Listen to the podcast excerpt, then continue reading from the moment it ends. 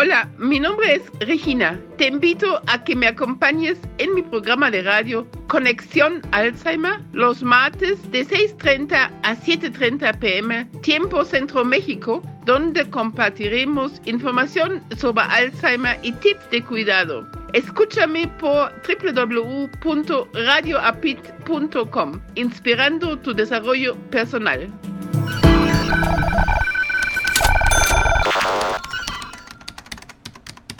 Buenas tardes. Soy Regina Altena, presidenta del Centro Mexicano Alzheimer, y les doy la bienvenida en esta tarde a nuestra programación y a nuestro programa del día de hoy de Conexión Alzheimer. Espacio para ir con ustedes todos los martes de las seis y media a las siete y media de la tarde por Facebook Live del Centro Mexicano Alzheimer.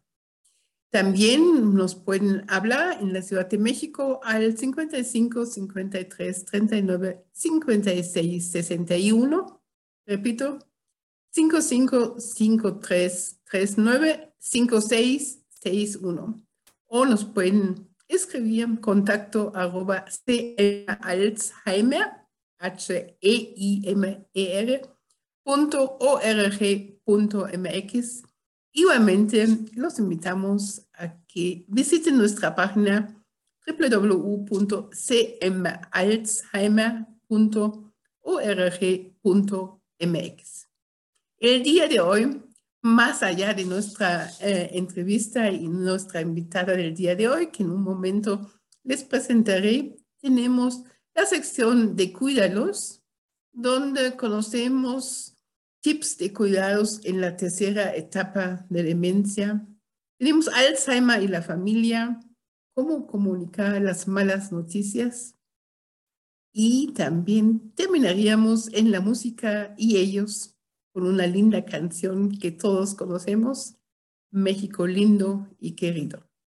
Vamos a dar inicio entonces a nuestra programación del día de hoy y tengo el enorme gusto de presentarles a la licenciada Blanca González, quien va a ser nuestra invitada el día de hoy. Muy buenas tardes, Blanca, ¿cómo estás? Hola, Regina, muy bien, muy contenta. Muchas gracias por la invitación. Al contrario, Blanca, platica un poquito a nuestro auditorio quién eres. Sí, pues bueno, eh, mi nombre es Blanca González, yo soy psicóloga, especialista en temas de vejez y envejecimiento y pues ya tengo casi nueve años trabajando con personas mayores. Muy bien, Blanca. Invitamos a Blanca hoy porque pues ya empezó el mes de septiembre. Y el mes de septiembre desde hace ya muchos años, desde 1994, la Organización Mundial de la Salud, y ADI, en aquel entonces la Asociación del Alzheimer a nivel mundial, proclamaron primero el 21 de septiembre como Día Mundial del Alzheimer y luego pues todo el mes de septiembre como Mes Mundial del Alzheimer para poder generar conciencia sobre lo que es esta forma más frecuente de las demencias, que es la enfermedad del Alzheimer. Entonces, hoy con la licenciada Blanca vamos a platicar sobre lo que es el envejecimiento y las demencias. El envejecimiento, pues esto ya es una realidad en nuestro país, ¿no, Blanca? Sí, sí, sí. Fíjate que voy ya cada vez más en la calle y se ve, o sea, aunque no conozcas los números, eh, puedes ver en el súper, puedes ver en el parque cada vez más personas mayores, ¿no? Y creo que es algo con lo que vivimos día con día. Eh, las personas mayores están presentes y pareciera que están, pero no las vemos, ¿no? A pesar, no las tomamos en cuenta de repente o pareciera que no hay servicios o productos pensados en ellos. Sí, porque todavía pensamos que es uno de los mitos en la sociedad, que la sociedad es joven, ¿no? Y fíjate que ahora que dices que todos los días vemos un poquito más, fíjate que el INEGI nos da a conocer hace ya más de nueve años, en el 2013, ya van a ser diez años, fíjate, Blanca, que nos dice el INEGI que hay más personas mayores de 60 que niños menores de 5, ¿no?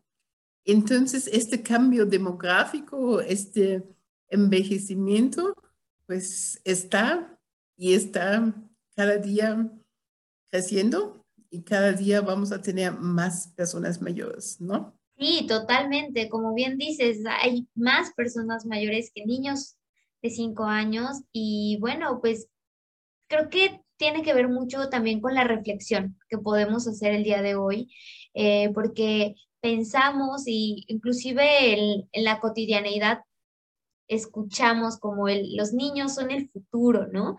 Pero si hoy ya no hay tantos niños y ahora hay más personas mayores o nosotros vamos a ser esas personas mayores, realmente qué estamos haciendo hoy para ese futuro, para ese, para ese México envejecido. Justamente porque esto tiene implicaciones, tiene implicaciones en la sociedad, tiene implicaciones en políticas públicas, tiene implicaciones en infraestructura, pero sobre todo tiene implicaciones, digo yo siempre, en la mente, ¿no? Tenemos que cambiar como este chip y este, esta percepción, cómo percibimos a las personas mayores en la sociedad. ¿Tú qué has visto? Totalmente. Y, se atraviesa, como bien dices, la sociedad, lo, la salud, lo físico, pero dentro de la percepción, yo, yo siempre les digo, pensemos, o sea, si, ¿qué es lo primero que se te viene a la mente cuando dices persona mayor? ¿No? ¿Qué es lo primero que se te viene a la mente cuando escuchas la palabra vejez? Y creo que desde ahí, porque no lo podemos hablar desde lo general, cada persona tenemos una vejez en, nuestra, en nuestro imaginario, ¿no? A lo mejor a través de las películas, porque qué personas mayores vemos en la película, en la televisión, eh, qué personas mayores tenemos en nuestra historia de vida. Y, y a partir de ahí creo que se, se va creando nuestra percepción. ¿No? Entonces, si hoy pudiéramos reflexionar y cada uno en sus espacios que está escuchando esto, cerrar los ojos por medio minuto e imaginar cómo piensa la vejez, cómo la percibe. Y, creo que desde ahí hay un hilo de reflexión. Y si la percibimos desde la precariedad, desde la enfermedad, desde la connotación y las acciones las llevamos hacia allá y, vamos hacia allá, ¿no? Entonces, eh, sí, ¿cómo la pensamos hoy? Es como lo que dicen en inglés self-fulfilling prophecy, ¿no? Como una profecía de que se va a cumplir porque eso es lo que pensamos y atraemos. Y no nos damos cuenta, es bien interesante, ¿no? Nos damos cuenta de que las vejeces no solamente son distintas, sino también son múltiples y son diversas, ¿no? Y pues hoy día la vejez, yo soy persona mayor, pero considero de que pues tengo todavía muchos planes, obviamente no considero ni siquiera eh, en retirarme del trabajo ni nada por el estilo, porque pues todavía hay mucho que hacer, ¿no? Entonces hay voces como este fin de semana, eh, Carlos Slim nos dice, no, hay que jubilarse a los 75. ¿Tú qué opinas de eso? Yo creo que eh, no me gusta que, que, le pongamos una edad, ¿no? O sea, como todo segmentado. Eh, jubilarte cuando lo necesites y cuando te sientas, ¿no? Parte, porque también para muchos el jubilarse es una transformación hacia otros planes, hacia otro, otro estilo de vida y se vale. Y, pero siguen estando en actividad, ¿no? Hay personas que la jubilación es un parteaguas para volverse pasivos para estas actividades, eh, ya no tenerlas, ya no tienen tantas actividades ni sociales ni profesionales y entonces emocionalmente también empiezan a tener un deterioro, ¿no? empezamos, entonces, hay, hay, una frase muy bonita que no me acuerdo quién la dice, pero eh, va como, yo deseo vivir 100 años siempre y cuando estoy en actividad o algo así. Y, yo creo eso. O sea, cuando nos apasiona, cuando tenemos actividades, vamos a querer vivir 100 años. Y, y, más que una jubilación o no, yo hablaría de, de la actividad de, y del sentido de vida que tenemos. ¿no? Yo te lo, te lo decía, yo veo tu pasión, escucho tu pasión y entiendo perfecto por qué no te quieres este, jubilar o no piensas en eso, ¿no? Estás, estás en, esa lucha. Claro, eh, pero también, pues, lo que es cierto de que como este, este, esta imagen ha estado cambiando, todavía en algunos no han llegado a estas nuevas realidades, ¿no? Porque, pues, a lo mejor todavía prevalecen. Y allí, lo que dijiste hace rato de los medios de comunicación, el edadismo y el viejismo y, los estereotipos también son bien ciertos, ¿no? Eh, porque el conjunto nos hace sugerir todavía que la vejez es igual a un bastón. Estoy seguro de que si, si haríamos una encuesta ahorita, pues, eh, ¿cómo sería la abuela o el abuelo ideal? sería obviamente así que casi no podría moverse, que tendría un bastón y que estaría con una trenza larga en el caso de las mujeres de pelo blanco, ¿no? ¿No sería esto el estereotipo? Sí, totalmente. Y creo que los medios de comunicación son los que más eh, siguen replicando esos estereotipos y esos eh, viejismos, esas discriminaciones que tanto estamos en la lucha, porque yo les digo, a ver, o sea, se han cambiado la comunicación, se han cambiado los celulares, se han cambiado, o sea, tantas cosas, ¿por qué no pensamos en que las personas también vamos cambiando, ¿no? Eh, y las vejeces también van cambiando. Entonces, hoy no podemos, digo, hay quienes son así y está bien, pero hoy no podemos solamente hablar de una persona mayor con bastón, con la, este, ¿cómo se llama? esta silla que, no me acuerdo. Ajá, y, teje, el tejer, ¿no? O sea, las personas mayores van mucho más allá de eso, ¿no? Y, y, empecemos a identificar y a visibilizar la diversidad de vejeces, como bien dices, porque eso eh. creo que va a ser un cambio muy importante.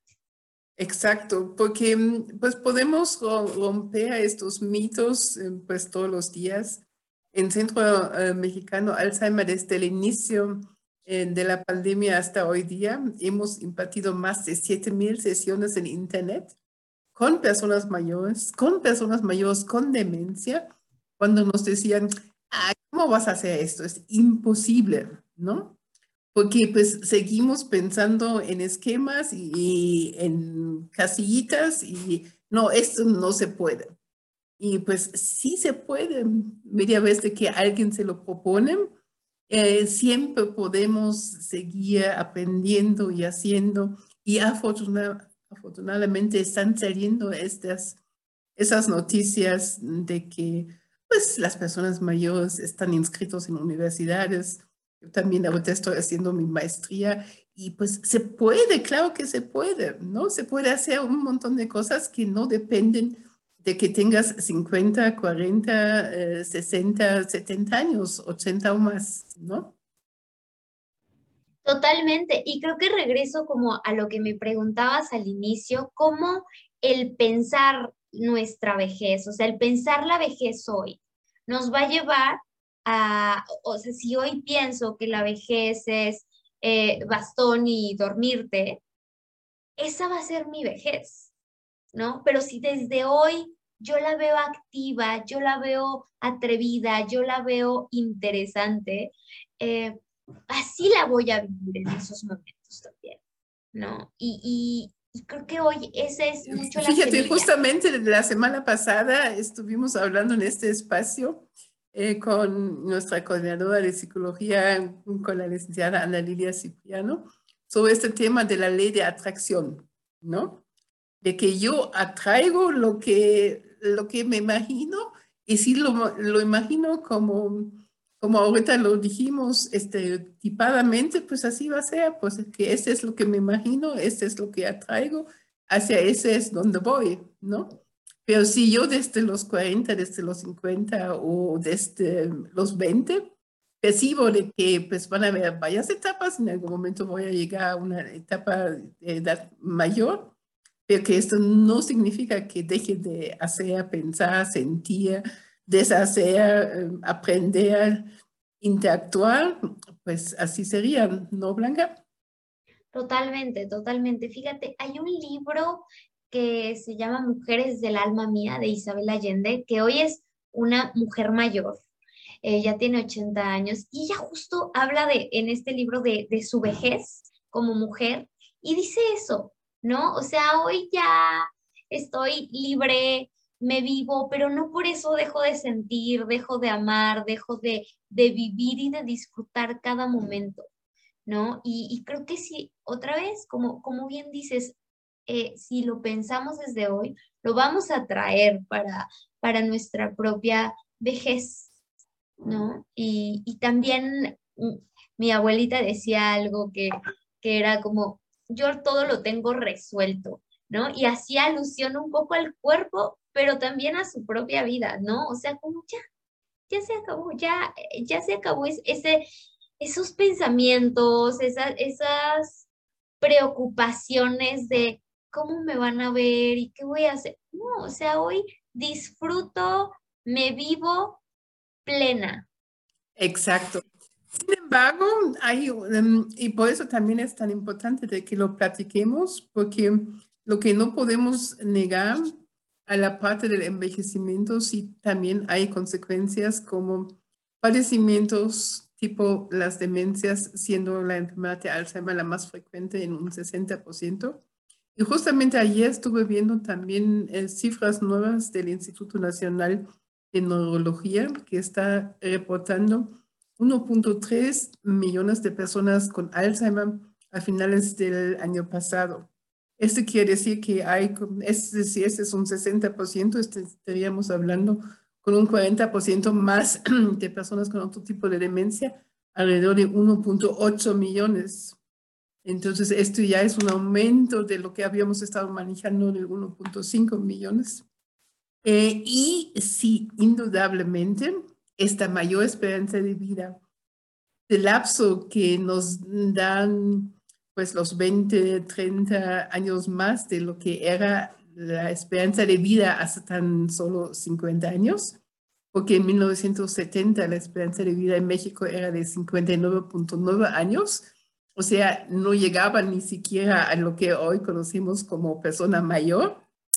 Eh, pero hoy pues ya no es así, entonces hoy son mucho más personas que llegan a los 85, 90 años entonces, allí el único factor cierto de riesgo de tener algún tipo de demencia es la edad.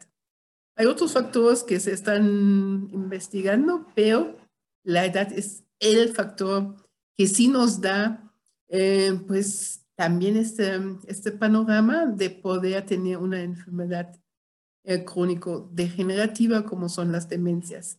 Y para ello también me tengo que preparar desde antes, ¿no, Blanca?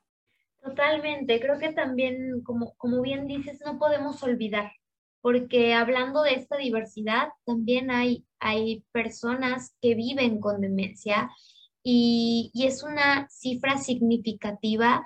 ¿Cómo me puedo preparar? Creo que eh, mucho en este panorama, pues es así como, como nos dicen, como hacer ejercicio, tener una buena calidad de vida, eh, la alimentación, pero factores del cuidado del estrés, por ejemplo, el manejo del estrés, que es algo que en pandemia los miedos, el estrés aumentó significativamente. que ahí es una gran oportunidad para, para identificar cuáles son mis herramientas, cómo estoy yo manejando mi estrés y mi sueño, que también es una parte muy importante, cómo estoy durmiendo, higiene del sueño, eh, ¿qué estoy haciendo hoy? Porque yo, yo siempre les digo, la gimnasia mental, el trabajo cognitivo no es a los 80, o sea, empieza desde hoy, ¿no? Y es en la medida en la cual yo, me yo empiezo a socializar con otras personas, yo hago ciertas actividades, la lectura, eh, la escritura, etcétera, y todas estas actividades me van a llevar a ir activando mi cerebro. ¿no? Finalmente es mantenerme en actividad, en funcionamiento, así como el cuerpo. Y, y de esa manera podemos también prevenir, quizá no lo podemos controlar al 100%, pero ¿cómo me puedo preparar? Pues económicamente también, teniendo un plan de retiro, que es algo importante, eh, teniendo ahorros o inversiones, pero el sueño, la alimentación, el movimiento corporal, eh, el, activar nuestro cerebro, la socialización, el manejo del estrés, higiene del sueño, todos estos factores me van a ayudar a llegar a una vejez o si es que a mí me va a dar demencia, pues que a lo mejor el deterioro no sea tan rápido. Esto es justamente también un tema muy importante que salió obviamente más a flor ahora con la pandemia. Y fíjate, desde este Centro Mexicano Alzheimer hemos estado em, abriendo puertas, porque bueno, al fin y al cabo todos estábamos confinados, las personas mayores con y sin demencia. Entonces, te habría a que hubiesen actividades estructuradas, a que hubiese estimulación, a que hubiese socialización, también hacia personas mayores, no necesariamente con un diagnóstico ya de una demencia, sin embargo, a lo mejor con un deterioro cognitivo leve. Y allí es justamente la diferencia. Fíjense que la diferencia entre que este deterioro cognitivo leve se vaya desarrollando hacia una demencia o no, radica en la estimulación y en la activación. Entonces, en la medida de que las personas mayores que, aunque estén notando un leve deterioro em, cognitivo, pueden tener actividades, pueden tener estimulación social, motora, cognitiva de las actividades de la vida diaria. Es lo que hacemos todos los días a través de nuestro modelo único y exclusivo MAX, M-A-K-S por sus siglas en alemán. Pero justamente hace eso, más lento este progreso del deterioro y no necesariamente llega a la demencia. Entonces, este es un camino muy importante y quisiésemos que ustedes lo conozcan, que lo difundan, que lo hablen con las personas mayores, sean o no de la familia. A veces tenemos pues vecinos, conocidos, amigos, eh, y todos pueden tener este acceso. ¿Cómo ves, Blanca? Me encanta, me encanta. Y creo que hay, hay que darle mucha más difusión a modelos como este, porque son muy valiosos, porque se necesitan, porque a veces por desconocimiento eh, no llegamos, pero hay herramientas, hay que buscarlas, hay que buscar estos espacios y creo que eh, tú ya, ya tienes bastante evidencia, has traspasado varias fronteras y varios retos, el reto tecnológico, el reto eh, pandemia, y, ahora con, tanta evidencia positiva de, de, lo que genera este modelo en las personas mayores, no solo las que tienen demencia, ¿no? Sino también las que quieren empezar a prevenir esa parte. Entonces, todo lo social, todo lo que podamos hacer eh, en cuestión física también, pues bueno, nos va a ayudar a, que esto vaya, pues eh, lo vayamos también, vayamos accionando hacia allá. Justamente eh, la parte de la prevención es tan importante, porque fíjense, este 1.8 millones que hoy ya es más que toda la pandemia que hemos estado teniendo, eh, pero va creciendo. O sea, va creciendo porque es la punta del iceberg. Para el 2050 serán 4 millones. Entonces, les toca a, tu generación, Blanca, Nosotros a lo mejor seríamos pacientes, pero bueno, vamos a pensar que no. Pero em, pues las generaciones más jóvenes serán cuidadores, porque no va a haber recursos que alcancen para poder atender a cuatro millones de personas mayores con una enfermedad que no es de corto plazo.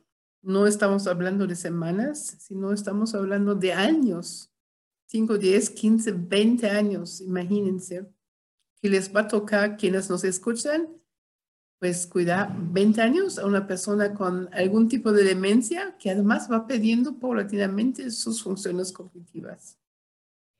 No, y, y yo agregaría lo caro que es y el deterioro tan importante que hay para la familia, porque la familia sufre mucho. Entonces, eh, creo que también eso es importante, ¿no?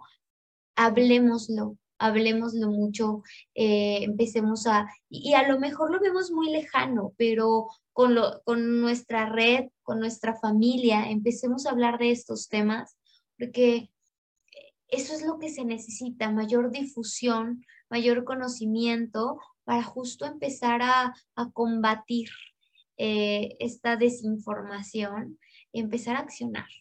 Así es. Y incluía, pues, este mes de septiembre, como ya en los últimos años, vamos a tener del 19 al 23 de septiembre, conmemorando el día 21 de septiembre como Día Mundial del Alzheimer, la tercera edición de nuestro festival Conéctate al Alzheimer. Y pues vamos, este año, fíjate, eh, Blanca, el lema es desde nuestras voces inclusión de la persona con demencia en la sociedad. Porque justamente eso es lo que estamos haciendo. Estamos olvidando, excluyendo, pues dejando allí a las personas mayores y no le estamos dando la oportunidad de ser incluida, escuchada y participando. Me encanta, me encanta ese nombre. Yo, yo siempre digo, trabajo con las personas para y con ¿no? Porque no podemos olvidarlas, tenemos que trabajar con ellas. Ellos son los que nos, nos marcan la pauta también. Y de repente se habla de las demencias, se habla de, pero ellos no están presentes. Entonces creo que este, este cartel, este nombre, este evento, gran evento, eh, desde el nombre está cuidado, ¿no? Entonces, pues muchas felicidades y, Gracias, los, esperamos a todos, va a ser por Facebook Live para que nos acompañen a conocer las voces, las voces de las personas con y sin demencia, de las personas mayores, pero también de los cuidadores, de los miembros de la sociedad y, ¿por qué no?, de las voces internacionales. Vamos a tener un, un, evento muy interesante para el cierre el 23 de septiembre, de una a dos y media de la tarde, donde nos van a platicar las experiencias de Suecia, de Alemania, de Inglaterra, de Bélgica, todos esos países que a lo mejor hemos visto, pero que también tienen y andan ya más tiempo que nosotros en estos, porque la población lleva más rato envejecida. Vamos a conocer estas experiencias por ahorita. Le agradezco enormemente a la licenciada Blanca González su participación en este espacio. ¿Un mensaje final, Blanca? Que se inscriban, que se informen y que empecemos a accionar. Muy bien, ahí nos saludamos en el festival y antes eh, te mandamos un gran abrazo. Muchas gracias por participar en esta tarde. Cuídate. Muchas gracias, gracias a todos. Hemos llegado a la sección de Cuídalos. Y le doy la bienvenida en esta tarde a Carolina Romana, coordinadora de Agricultura del Centro Mexicano Alzheimer. Muy buenas tardes, ¿cómo estás, Caro? Hola, muy buenas tardes, señora Regina. Muy bien, gracias. Hoy nos vas a dar y hablar de los cuidados en esta tercera etapa de la demencia. Platícanos, ¿cuál es la tercera etapa? Eh, bueno, yo les voy a hablar sobre la tercera etapa de la demencia. Es cuando la paciente ya no se puede como tal mover, tiene una rigidez muscular, sus afectaciones intelectuales hacen cada vez más su proceso de, de esta enfermedad. Y uno de los cuidados que se debe tener en cuenta en la tercera etapa de demencia es la prevención de úlceras por presión. Las úlceras por presión son lesiones que... Adelante.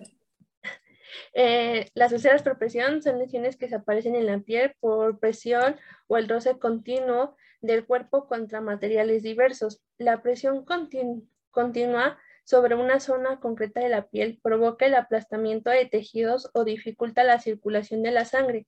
Por ello, eso se llama isquemia, provocando la muerte de las células de esos tejidos, que se llama necrosis. Eh, las úlceras por presión pueden aparecer en las personas mayores que estén en la tercera etapa de la demencia, como bien estamos comentando al principio, ya que como se sabe, los pacientes comienzan a tener una afectación de todas y cada una de sus facultades intelectuales, haciendo énfasis en la rigidez muscular, así como en la resistencia a cambios posturales. Por esto nos lleva a que los pacientes estén en una estancia prolongadas en la cama o en los sillones, teniendo una, una, falta de movilidad. Otro de los problemas que colaboran a su aparición de estas úlceras es el exceso de humedad a causa de la incontinencia urinaria o la causa de incontinencia fecal. Alteraciones en la circulación, también en la higiene, una desnutrición, una deshidratación, que el paciente esté muy delgado o tenga obesidad, eso también van a ser factores que contribuyan a que el paciente pueda tener úlceras por presión. ¿Dónde suelen aparecer estas úlceras por presión en las personas mayores? En la posición de cúbito dorsal, o sea que nuestro paciente esté eh, boca arriba, van a aparecer en las zonas de la cabeza, de los homóplatos, de los codos, del sacro, en la parte inferior de la columna vertebral y en los talones. Si nuestro paciente pasa mucho tiempo en posición de cúbito lateral, esto quiere decir de lado, las zonas donde van a aparecer esas úlceras van a aparecer en las orejas, en los hombros, en las costillas, en las caderas, en las rodillas y en los tobillos. En la, si nuestro paciente eh, está mucho tiempo sentado, en las zonas donde se van a aparecer es en la nuca, en los homóplatos, en los codos, en el sacro, en el glúteo, en los gemelos y en los talones. ¿Cuáles son los riesgos que se puede padecer o pueden presentar en las úlceras por presión? Es dolor producido por una lesión que se puede ser superficial o convertirse en una llaga. Ahorita vamos a ver ese punto. Eh, también puede ser riesgos de infecciones y riesgos de anemia. Esos son muy importantes. Las fases del desarrollo de las úlceras por presión tenemos cuatro fases. La primera fase aparece un enrojecimiento en la zona que sufre presión continua, afectando la epidermis. O sea, si nuestra piel está en un, con un, este, ¿cómo se llama? Por ejemplo, en la cama y está friccionando, eso va a hacer que se ponga roja la parte donde está haciendo más, más fricción. Eso va a ser la primera fase. La segunda fase aparecen ampollas cerradas o abiertas o úlceras abiertas poco profundas, eh, es como decimos en carne viva, por así decirlo, afectando la epidermis y la dermis. La tercera fase ha desaparecido eh, la continuidad de la piel y el tejido graso aparece visible. Ah, en esta etapa todavía no vamos a poder ver lo que es el tejido muscular, huesos o tendones, nada más se vemos eh, el tejido graso. En la cuarta fase, ya cuando la úlcera ya está em, más grande, vamos a poder ver el músculo, el hueso, articulaciones, incluso a veces hasta cavidades orgánicas que aparecen visibles. Ya es cuando la úlcera está en el último grado y eso pues puede provocar aún más afecciones a nuestro paciente. ¿Cuáles son las recomendaciones? En todo momento hay que inspeccionar la piel del cuerpo al menos una vez al día. Hay que inspeccionar la piel de nuestro paciente una vez al día. Limpiar la piel con agua tibia y jabones neutros. Esto es para minimizar la irritación y la resequedad de la piel. También es bueno tener la piel hidratada de nuestros pacientes. No hay que dejarla tan reseca. Si se encuentra en cama nuestro paciente, hay que cambiar por lo menos cada dos horas de posición, ya sea que lo pongamos de cúbito dorsal, de cúbito em, lateral, o también lo podemos poner sentado en nuestro paciente si nos da eh, paso a poderlo poner sentado. También eh, cambiar el punto donde recaiga el peso, o sea, por ejemplo, si nuestro paciente no lo podemos cambiar de la cama, con unos 15 minutitos utilizando cojines especiales, bueno, que sean acolchonaditos con esponja, podemos ponerlos donde se reduzca más la presión y eso va a hacer que reduzca la presión un poquito y no poder eh, hacer enrojecimiento en la zona. Eh, escoja prendas de vestir que no tengan mm, tan, o sea, que no nos queden tan apretadas, pero tampoco tan flojitas que puedan abultarse por debajo de nuestra piel. Debemos de conseguir una prenda que queda más o menos así, como un poquito estirada. Tampoco tan estirada porque eso también va a perjudicar en una úlcera por presión. También ingiera alimentos altos en proteína, como por ejemplo el pescado, los huevos, la carne, las leches, y también comer algunas nueces. Hacer ejercicios de estiramiento eh, en brazos, en piernas, podemos hacerlos hacia adelante, hacia atrás, debajo, hacia arriba, un poquito para poder mantener un poquito esta parte de la movilidad y poder mejorar la circulación en la zona donde se está viendo la presión. Evitar masajes sobre las prominencias óseas y evitar arrugas en la ropa de la cama, como lo que comentábamos. Si nosotros vemos que en una prominencia ósea ya está enrojecido, no es bueno hacer masajes porque si no, nosotros la vamos a poder irritar un poco más. Entonces, hacer masajes sobre las prominencias óseas, eso no se puede hacer. También otro punto que nos va a favorecer es animar al paciente. Normalmente los pacientes que tienen una úlcera por presión llegan a tender a ser un poco depresivos. Entonces, animar al paciente, eso nos va a ayudar muchísimo a poder ayudar a nuestro paciente. Entonces, ¿cuáles son, en qué puntos debemos de prestar atención a nuestro paciente? Cuando la piel está agrietada con ampollas, escamosa o desgarrada, hay que prestar atención porque eso puede ser signos de que se puede hacer una úlcera. Manchas de color amarillentas en la ropa, en las sábanas o en las sillas, puede estar teñidas un poquito de sangre. Ese es otro dato que podemos eh, prestar atención. Puntos de presión dolorosos o muy sensibles como la parte posterior de la cabeza, del hombro, en las, orejas, en los codos, en los glúteos, en las caderas, como bien lo estábamos mencionando anteriormente, que se apoye con un punto de fricción.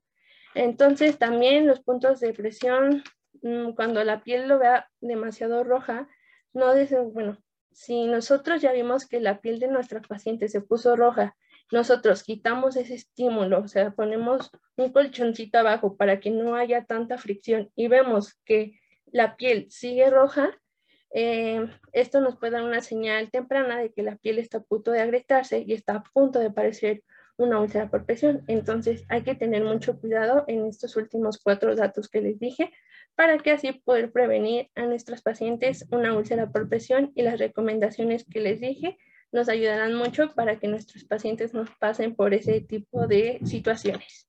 Ese es el tema muy resumido que yo les traje el día de hoy. Muchísimas gracias, eh, Carolina, por estos tips que son muy importantes cuando esta persona ya es postrada, cuando ya no se puede caminar, eh, cuando ya no se puede mover eh, y valerse por sí sola. Entonces es importante que tengamos esos cuidados porque si no, pues las úlceras, media vez que estén hechas, tardan mucho y son muy dolorosas en poder cerrarse. Hay que prevenir y hay que tener todos estos tips. Muchas gracias, nos vemos la próxima semana. Muchísimas gracias, hasta la próxima semana. Gracias. Gracias a Carolina Romano, un coordinador de agricultura del Centro Mexicano Alzheimer. Hemos llegado a la sección de Alzheimer y la familia. Muy buenas tardes, Ana Lilian. ¿Cómo estás? Hola Regina, muy buena tarde. Muy bien, muchas gracias. Aquí ya en este espacio compartiendo con los familiares y con todas las personas que nos miran y nos ven. Perdón, y nos escuchan. Hoy desde el área de psicología, de la cual eres la coordinadora, nos vas a platicar de cómo comunicar las malas noticias que siempre son, es complicado, pero más con personas con demencia. Adelante, por favor. Muchas gracias, así es.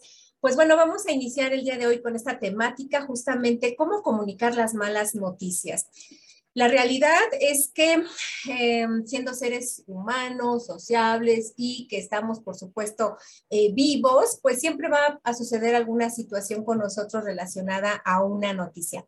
Para todos nos es muy grato recibir buenas noticias. Creo que es una de las cosas que a veces disfrutamos, ¿no? Poder recibir buenas noticias. Pero ¿qué pasa cuando tenemos que enfrentarnos a una mala noticia? Y esta mala noticia en dos sentidos o en dos vertientes una primera vertiente que es cuando tú recibes una mala noticia y la otra que es cuando tienes que darle a alguien esa mala noticia. Es decir, que nuestra postura cambia. Entonces, em, a mí me gustaría mucho que pudiéramos iniciar este tema eh, hablando sobre una situación tal cual que ustedes hayan vivido al tener que decir una mala noticia o al tener que recibir una mala noticia. Me gustaría que se centraran en esa noticia. ¿Cuánto tiempo tiene que sucedió esta, esta situación? Pudo haber sido hace un año, hace un mes, hace una semana, apenas hace un día o hace una década, ¿no? La temporalidad no importa, pero fue un momento donde tú recibiste una mala noticia. Yo te quiero invitar a todas las personas, o las quiero invitar a todas las personas que nos escuchan, a que se sitúen en ese momento. Todos en nuestra vida hemos recibido o dado una mala noticia. Entonces, vamos a situarnos en ese momento. ¿Cómo fue la experiencia para ti? ¿Qué, día era? Si es que recuerdas el día. La fecha quizá, o recuerdas eh, el momento cercano de una fecha, de un lugar, en qué lugar fue, y lo principal, ¿quién te dio esa mala noticia? ¿O a quién le tuviste que dar la mala noticia?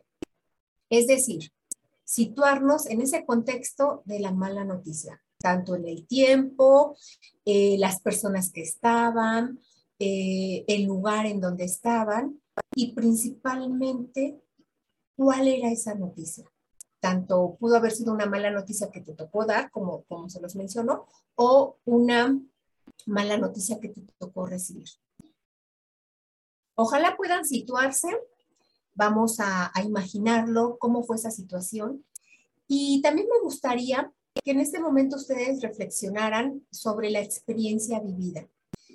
Después de que ya ha pasado tiempo, hablando de décadas, si la experiencia fue hace pues algunos años, si la experiencia fue más reciente como hace un mes, una semana, en este momento, ¿cómo es tu, situación? ¿Cómo has vivido esta experiencia? ¿Qué ha resultado de esta experiencia?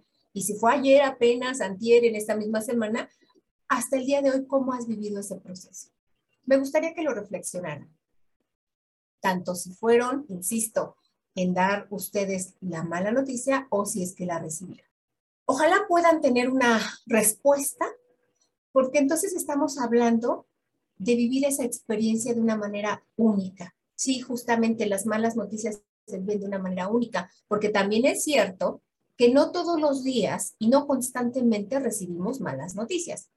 La mayoría de las malas noticias son cruciales en nuestra vida, tienen que ver con nuestra, nuestra, nuestra situación, em, quizá familiar, quizá personal, en un ambiente incluso familiar o social, y temáticas relacionadas a la salud, quizá a, la muerte de un ser querido, eh, relacionadas a la economía.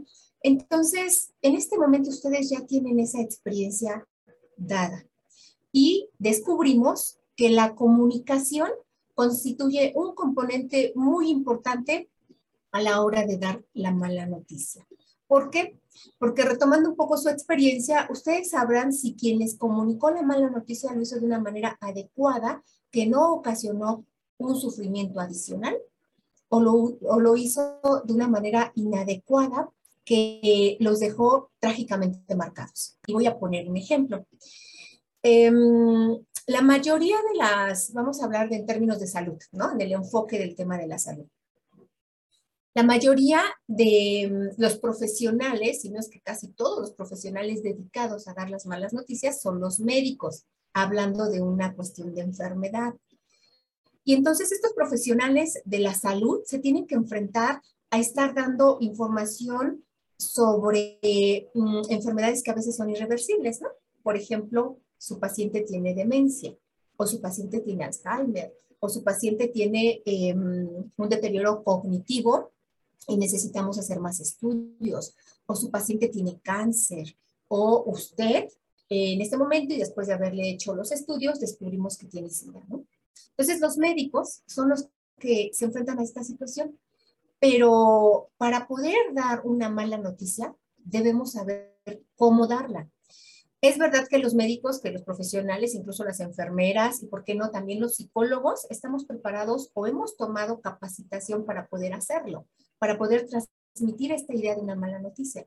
Sin embargo, los cuidadores, y, vamos a hablar del común de la gente, la población en general, pues no sabe cómo dar malas noticias, porque estamos hablando de sucesos que pasan de manera natural en nuestra vida y de manera natural queremos decir la información, es decir, utilizamos lo que sabemos de cómo dar una noticia, pero no sabemos cómo hacerlo de una manera efectiva, donde este proceso pues que es altamente complejo, definitivamente a veces no nos gusta dar malas noticias ni como profesionales, eh, pues este tema llega a ser muy complejo y la población a veces no está preparada para ello, y mucho menos los cuidadores. A veces se les dificulta tener que decirle a los demás integrantes de una familia que hay un diagnóstico de por medio. Por ejemplo, hablando del tema del Alzheimer, pues tener que decirle a los demás que hay una enfermedad, porque a veces también los familiares tampoco entienden exactamente el concepto de, de, lo que significa esta enfermedad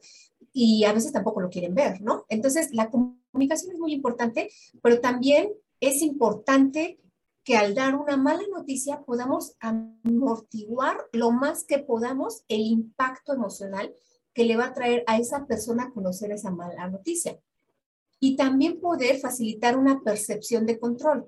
Recuerden el momento en que ustedes recibieron una mala noticia. A veces no pudieron reaccionar de una manera, adecuada, a lo mejor hubo de por medio una crisis.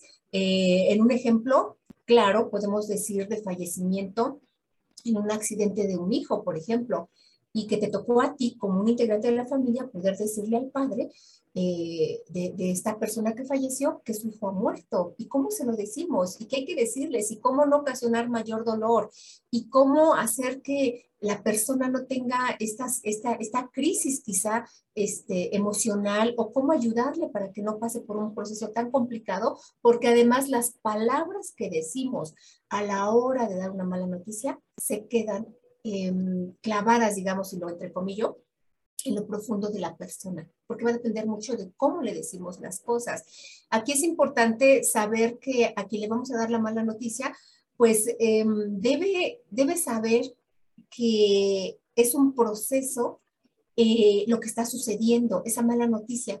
Y a lo mejor nos hacemos acompañar incluso de un psicólogo, o a lo mejor nosotros como familia evadimos hablar del tema y preferimos que lo haga alguien más, ¿no? Un profesional, por ejemplo, les decía yo, que puede ser un, eh, médico, una trabajadora social, un psicólogo, una enfermera, mejor que sean nosotros los que comuniquen, pero a veces nos toca a nosotros hacerlo y tenemos que enfrentarlo. Entonces, em, el comunicar una mala noticia, pues es una difícil tarea y que muchas veces necesitamos nosotros saber qué hacer. Lo primero que, que, debemos entender es que no es una, no es una mm, situación placentera, ¿no? O sea, decirle a un padre que acaba de fallecer su hijo no es placentero. Decirle a tu familia que tú que estabas llevando a tu paciente, a tu, a tu mamá, a tu papá a consulta médica que te acaban de dar un diagnóstico como eh, pues Alzheimer o alguno de los otros que ya les mencioné, pues tampoco es placentero compartirlo con los demás, ¿no? Es una situación complicada, es una situación donde a veces no sabemos qué reacción va a tener la otra persona. Hay, hay padres de familia, hay em, personas que emocionalmente no tienen los recursos necesarios y a veces ante una situación de tal magnitud como la muerte de una persona, pues reaccionan en depresión o reaccionan pretendiendo suicidarse para irse con esa persona que se fue. Entonces, sí es bien importante saber cómo dar la mala noticia porque esa respuesta no la tenemos nosotros determinada, no sabemos cómo va, va a, responder aquella persona a la que le estamos dando la noticia. Es más, yo te pregunto a ti también, ¿cómo respondiste tú ante este, este, esta mala noticia que alguna vez alguien te, te ha dado? ¿Qué fue lo que sucedió en ti? Por eso ahí podemos ver cómo es que En las culturas occidentales, que es nuestro caso, por ejemplo, hay algunos principios en los que estamos basados socialmente, por ejemplo, la juventud, la salud, la riqueza. Y si nos dan una mala noticia sobre estos aspectos, pues sentimos que somos a veces marginados, ¿no? Por ejemplo, a lo mejor la familia no sabe que dentro de, eh, eh, la, familia cercana no sabe que dentro de esa familia hay un paciente con, con Alzheimer, por ejemplo. Entonces, muchas veces empieza a generar el estigma, ¿no? Esta parte social, donde el valor social tiene que ver con lo que marca la sociedad y que nos puede hacer sentir integrados o no. Entonces, ¿cómo decirle a la sociedad que yo tengo un paciente con, con deterioro cognitivo, con Alzheimer, cuando puedo estar expuesto a un rechazo, a una discriminación, a un estigma, a un señalamiento, y entonces por eso mejor no decimos la mala noticia. De hecho, muchos, muchos cuidadores prefieren, prefieren enfrentarse a una situación de mantener en anonimato, digamos, y lo entrecomillo, la enfermedad en sus pacientes. Hasta que ya se vea más visible es cuando lo llegan a mencionar por esta cuestión que llega a ser una sensación dolorosa el tener que compartir con alguien más esto que a ti también te está causando dolor. Entonces, hay muchas estrategias que podemos considerar, pero bueno, les voy a dar aquí algunas ideas rapidísimas para poder comunicar una mala noticia. De entrada, pues la mala noticia se entiende como cualquier información que afecta negativamente las expectativas que tiene una persona de sí mismo y su futuro. Por ejemplo, yo puedo decir que mi expectativa de salud es que yo siempre voy a tener buena salud. Entonces, la mala noticia ya es la comunicación donde afecta esas expectativas que yo tengo sobre mí misma y de lo que me espera eh, el futuro. Y entonces incluye una gran variedad de situaciones, como ya les he dicho, que tienen que ver con el resultado de, un diagnóstico o cuando hay un pronóstico de vida o incluso tan, ejemplos tan claros como haber tenido, por ejemplo, una mala calificación en los jóvenes. Esa es una mala noticia para ellos, ¿no? Tener baja calificación y así tener que compartirla con sus papás, ¿no? Por decir así por decir esta, esta parte de dar una mala noticia. Una mujer, una chica que está embarazada y que también tiene que comentarlo con sus padres, que a lo mejor la expectativa eh, de sí misma era pues tener una familia posterior, sin embargo se ve afectada. Entonces hay que comunicar esa mala noticia. Y bueno, vamos a, a ver algunos puntos básicos de cómo darlo. Primero, el entorno. Hay que preparar el lugar donde lo vamos a decir. A lo mejor no en todos los casos es fácil. Sin embargo, lo ideal es que no sea una comunicación vía telefónica. O sea, la mala noticia preferentemente debe ser cara a cara, donde haya eh, un lugar eh, que no haya tanto ruido quizá, que no haya un, un, espacio donde haya distracciones, que sea en un horario que no sea, que no implique una afectación mayor para la persona, si es que la noticia puede esperar. Si no puede esperar la noticia, pues entonces habrá que darla en un entorno lo más amigable posible. Y las palabras que vamos a utilizar tienen que ver con palabras de acompañamiento, de me gustaría, por ejemplo, me gustaría compartirte una noticia que yo he recibido. Es decir, yo asumo que la he recibido y te la quiero compartir y me gustaría compartírtela. Em, también poder utilizar una situación de cómo se percibe la persona, o sea, cómo conocemos a la persona a la que le vamos a dar la noticia, si es un hermano, si es nuestro, nuestro amigo, si es una persona que acabo de conocer eh, y, que me acaban de decir que esa persona es familiar de la, de la, persona que acaba de tener una situación eh, difícil o complicada. Es decir, hay que valorar también esta situación de a quién le voy a dar la noticia porque esto implica que si hay alguien más que le pueda dar la noticia, pues mejor yo no se la doy. Por ejemplo, eh, si yo soy alguien un poco ajeno a esa familia, pues entonces busco un contacto más cercano para que se la dé y le pueda transmitir esta situación eh, que le puede causar dolor. También es importante eh, qué tanto sé yo de la noticia. Si yo no sé mucho de la noticia, entonces no le comparto la información y dijo que alguien más lo haga. Si sé absolutamente mucha información de esta noticia, por ejemplo, como cuidadora, que yo ya conozco cuántos estudios se hizo, desde cuándo inició el tratamiento, eh, cómo fue el proceso para poder determinar que tiene demencia o que tiene Alzheimer o algún tipo de, de demencia en, particular, pues yo tengo conocimiento de la información y entonces cuando tengan dudas eh, mis familiares, cuando les acabo de decir que la persona tiene eh, Alzheimer, pues todas las dudas yo las pueda despejar porque tengo la forma eh, de contar con toda esa información y de saber entregarla. Y también es importante que eh, si la persona lo permite, si es un lugar adecuado y si hay una forma de tener empatía con la persona a la que le estamos dando una mala noticia, pues es importante hacer algún, em, alguna muestra de afecto, de acompañamiento, de cariño, de tocamiento, si es posible, una, una palmadita en el hombro, o tocar las manos de estoy contigo. Esta cuestión de, de, de de conductas de acercamiento puede ayudar mucho para que la persona se sienta acompañada ante esa noticia. Hay infinidad de noticias malas que podemos dar pero esto es importante poder vislumbrarlo para tener siempre pues una certeza de que si vamos a apoyar a alguien en darle una noticia, pues que sea de la mejor manera. El tema de las demencias y del Alzheimer, principalmente, pues no son siempre una buena noticia, se los decía yo, pero hay que dar las mejores condiciones para que a futuro las personas que reciben esta noticia pues lo vayan procesando de mejor manera. Ya estaremos hablando en un tema posterior de ejemplos claros, si ustedes me lo permiten, ante situaciones de malas noticias. Así que si gustan escribirnos sobre cómo comunicar una mala noticia en particular, pues nos pueden decir, por ejemplo, cómo comunicar que se tiene cáncer, cómo comunicar que se tiene a lo mejor de pronto un este, eh, poco tiempo de vida, cómo comunicar em, esta parte de que hay no solo un integrante, sino dos o tres integrantes de la familia que pueden tener deterioro cognitivo, demencia o Alzheimer, ¿cómo hacerle? Entonces, pues nos pueden em, buscar en nuestras redes, nos pueden seguir aquí en el programa de radio, aquí en Facebook y con mucho gusto atendemos sus dudas. Regina, este es el tema que trajimos el día de hoy. Qué difícil, ¿verdad? Cuando nos toca y más vale que estemos preparados porque pueden ser consecuencias e impactos, como bien dijiste, de muy largo plazo, ¿no? Vamos a seguir platicando de este y otros temas en la próxima semana. Muchas gracias y también pues invitarles nuevamente a nuestro festival, en nuestro festival en la tercera edición, Conéctate al Alzheimer 19 al 23 de septiembre.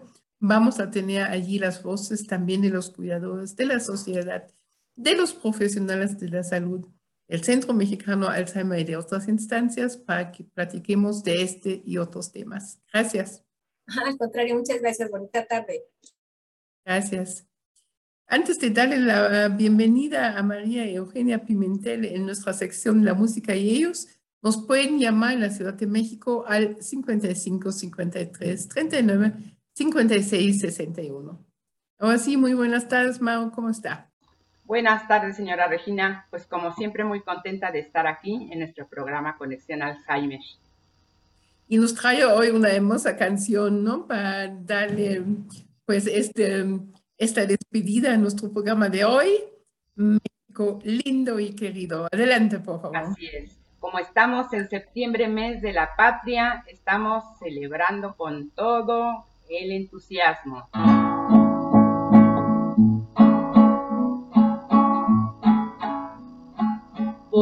De la guitarra mía, al despertar la mañana quiere cantar la alegría de su tierra mexicana.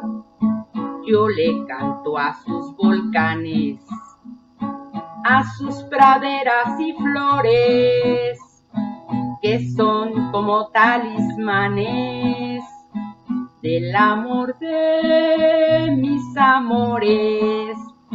México lindo y querido, si muero lejos de ti, que digan que estoy dormido y que me traigan aquí, que digan que estoy dormido y que me traigan aquí. México lindo y querido, si muero lejos de ti. Que me entierren en la sierra, al pie de los maguellanes, y que me cubran de tierra, tierra de hombres cabales, voz de la guitarra mía al despertar la mañana, quiere cantar su alegría de mi tierra mexicana. México lindo y querido, si muero lejos de ti, que digan que estoy dormido y que me traigan aquí. Que digan que estoy dormido y que me traigan aquí. México lindo y querido, si muero lejos de ti. México lindo y querido, si muero lejos de ti. Que digan que estoy dormido y que me traigan aquí. Que digan que estoy dormido y que me traigan aquí. México lindo y querido, si muero lejos de ti. Gracias, viva México. Muy bien, muy bien, muchas gracias, Maro. Qué linda canción para este mes de septiembre, donde son las fiestas patrias, pero también es el mes de la conciencia sobre el Alzheimer. Y pues hemos estado haciendo y diciendo a lo largo de nuestra programación del día de hoy. La próxima semana vamos a darles más detalles todavía, pero vamos a tener la tercera edición de nuestro festival online en línea del 19 al 23 de septiembre, que se llama Conéctate al Alzheimer, y donde este año, bajo el lema Inclusión, desde nuestras voces, inclusión de la persona mayor, con demencia, estaríamos hablando de muchos temas eh, en este sentido. Muchísimas gracias y nos vemos la próxima semana. Hasta la próxima. Un fuerte abrazo. Bonita tarde para todos. Gracias. Hemos llegado al final de nuestra transmisión del día de hoy.